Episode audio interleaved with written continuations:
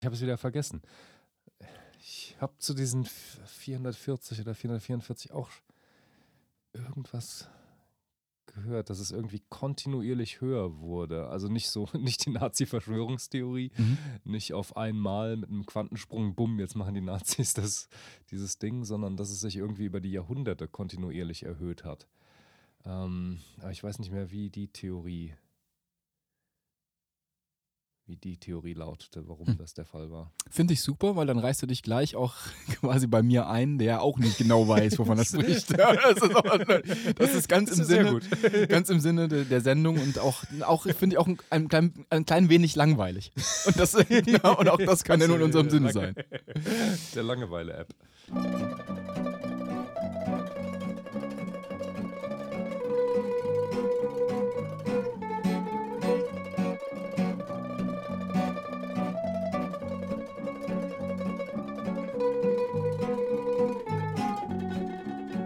Folgende Sache, die ich dir vorspielen möchte. Da machen wir jetzt einen Cut. dann sagt eine wichtigere, wichtigere Regisseur sagt, und bitte. Wusstest du, dass das, ähm, dass das das Action ist, dieses und bitte? Nee. Das bringt mich total auf die Palme, dieses und bitte. Und bitte. Ja, so sagt man das, genau. Achtung! Oh, jetzt war sehr laut. Achtung!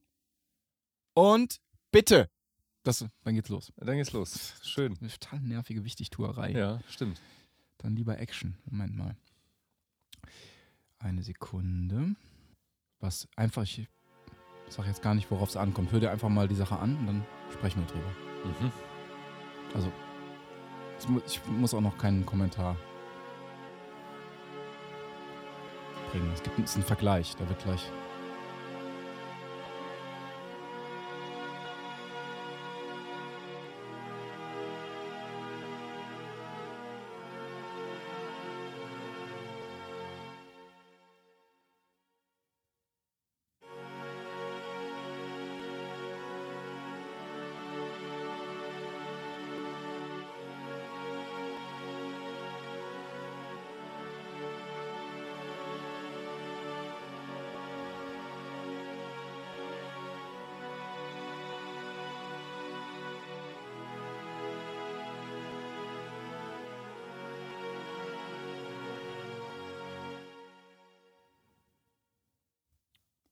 So, kannst du vielleicht mal beschreiben, was du da gehört hast? Oh je. Und ob du den, ob du den Unterschied gehört hast, oder? Ich meine, beim zweiten hätte es einmal so kurz geklickt, also so hm, synthetisch geklickt. Hm. Ich lass nochmal vielleicht so, geh mal so ein bisschen rein. Pass auf. Nummer eins.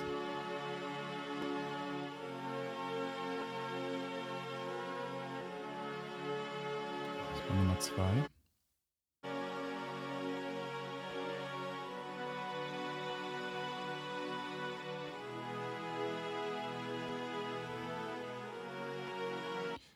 1 nochmal.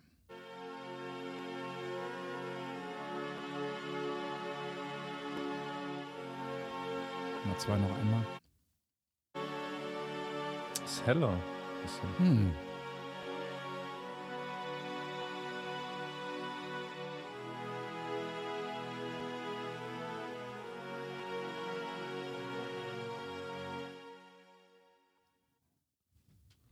Das erste war dunkler, vielleicht auch ein mhm. bisschen mehr mhm. Volumen, aber hm, eher dunkel-hell. Mhm, ja. Aber, aber nicht das dunkel-hell von Dur und Moll. Ja. Genau, das ähm, wahrscheinlich ja, würden, würden hell würde, also aus meiner Erfahrung würden wahrscheinlich viele Leute dazu hell und, und dunkel sagen. Das ist, glaube ich, kann sich also also man, wenn man nicht, man kann auch, das ist eigentlich ein kleiner Tonhöhenunterschied drin. Und der, der ist aber so geringfügig, Puh, dass man es okay. nicht wirklich, ja. ähm, nicht wirklich als westeuropäischer Halbton oder so weiter, nicht so, so ein großer Schritt ist es nicht, sondern es sind ein mhm. paar Hertz Unterschied. Nämlich die erste Aufnahme läuft mit 432 Hertz ah. und die zweite mit unserem Kammerton 440 Hertz. Ach, ja. Und ähm, das ist eine Geschichte, die ging vor ein paar Monaten mal schon mal durchs Netz. Ja. Nämlich so eine Verschwörungstheorie, dass man sagt, ähm, dass eigentlich die natürliche Frequenz, in der wir hören müssten, diese 432 Hertz sind oder dieses, das ist auf jeden Fall eine, eine logische Folge aus der Naturtonreihe und das ist eigentlich der Bereich, in dem wir unsere Kammertonstimmung ansiedeln müssten, mhm. der tonale Bereich. Und diese 440 Hertz, ein Experiment von den Nazis, ne, die dann irgendwie versucht haben, den Kammerton und die Orchesterstimmung künstlich nach oben zu treiben, um die Musik aggressiver und aufpeitschender zu machen. Und Aha. das ähm, hat man hier versucht, mal nebeneinander zu stellen. Das war, die erste Musik war geringfügig tiefer. Ja. Und wenn man jetzt das weiß, kann man vielleicht nochmal rangehen und kann sich tatsächlich mal darin fallen lassen und gucken, ob man sich bei der einen Musik eher entspannen kann und bei der anderen nicht. Diva, ich meine, das ist nun, nun mal keine aggressive Musik. ja. Es, es, klingt nur etwas heller. Ja, es klingt, ja. ja. ja. Ist, das ein, ist das für dich ein interessantes Phänomen? Das also das, das, das ist eine Nazi-Verschwörungstheorie. Es, äh, das, äh, das ist seltsam. Das, das ist, es, ich habe mich jetzt auch natürlich wie immer nicht wirklich eingelesen. Es gibt dann anscheinend auch noch ähm, Dokumente darüber, dass, dass es vor allen Dingen die Deutschen waren, die irgendwie versucht haben, die 440 Hertz zu etablieren im Weltmusikgeschehen. Und mhm. ähm, ja. Aber mit welchen, ist man da mit irgendwelchen Begründungen aufgetreten? Also hat man das wirklich so, wir wollen, dass die Musik aggressiver klingt? Oder? Ja, ich, wie gesagt, ich habe es wie immer natürlich galant nicht gelesen. Aber es, äh, also es gibt zumindest, also das, das kennt man vielleicht auch, ähm, das, das äh, hat man schon mal gehört, dass äh, Solisten im Orchester zum Beispiel immer so ein, zwei, drei Hertz versuchen über dem Klang des Orchesters äh, zu liegen mit ihrer Stimmung. Also wenn jetzt ein Solo-Geiger zum Beispiel ein Violinkonzert gibt, dann wird die Geige gerne mal auf 442 oder ich glaube mittlerweile sind Orchester schon gerne mal auf 442 Hertz gestimmt mhm. und dann die Geiger 444 oder so. Das ist dann damit es noch den letzten Ticken Aggressivität und sich noch besser Aha. unterscheidet vom, vom Orchesterklang, noch besser hervortritt. Das sind so okay. psychoakustische Phänomene, die, die, ja. die da bemüht und werden. Das, das macht man, also die exakten Herzzahlen, die kann man mit dem Gehör natürlich nicht treffen? Doch, doch. Also gibt, es gibt Leute, die können das. Es gibt absolute Gehöre, die so gut sind, die hören Herzunterschiede. Die hören Herzunterschiede. Ja, gibt's, gibt's das ist ja klasse. Sind selten, aber gibt es definitiv. Boah. Also ein Herzstufen. Ja, ja gibt es. Ja, ja, genau. Meine Güte. Okay, ja. Und ähm, das. Ich habe mal aus, ich habe, ich habe das mal aus, ähm, aus Interesse mal, mal ausprobiert und habe tatsächlich mal mein Klavier mal für eine Saison auf 442 Hertz stimmen lassen bei uns zu Hause. Ja. Das ist natürlich Deshalb warst du so aggressiv. Das war ich, deshalb war ich so aggressiv die ganze ja. Zeit. Das hat mich wahnsinnig gemacht. ich habe mir natürlich nachher eingebildet, dass es irgendwie nicht so gut klang. Aber es, ja, das ist auch mit deinen Faust Boxerhandschuhen gespielt, Klavier. Richtig, ne? ja, das, da, also, ja, stimmt, habe ich mir nachher ist mir auch eingefallen, dass es daran gelegen haben muss. Aber also, sagen wir mal, dass die, also die, Achtung, jetzt wird es wieder schlüpfrig. So, ähm, nämlich nicht, äh, nicht schlüpfrig im Sinne von schlüpfrig unter der Gürtellinie, sondern jetzt wird's, äh, das Wissen wird jetzt wieder un, ungenau. ähm, das ist ja so, dass, dass wir in unserer West westeuropäischen oder westlichen Musiktheorie diese, diese ähm, wohltemperierte Oktave bemühen. Ne? Mhm. Da, hatte ich, glaube ich, schon mal drüber referiert. Genau, ja. ja.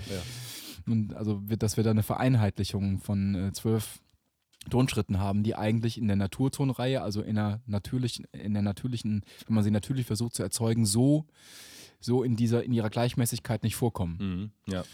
Und wenn man davon ausgeht, also wenn man von dieser natürlichen Tonreihe ausgeht, dann ist wohl die Addition von, von Oktaven und von Tönen ergibt dann wohl eher diese 432 Hertz. Und der, der, die Begründung, warum das dann wohliger klingt, ist, dass sich aus dieser Art von Schichtung dann die, ähm, die Obertöne, die, die wir nicht, also die, die Frequenzen, die, die wir nicht wirklich deutlich wahrnehmen, sondern so die, ähm, ähm, ja, die sogenannten Obertöne, die mitklingen in den Klängen, die wir empfinden, die werden, die sind dann, ähm, ergänzen sich harmonisch konsonanter.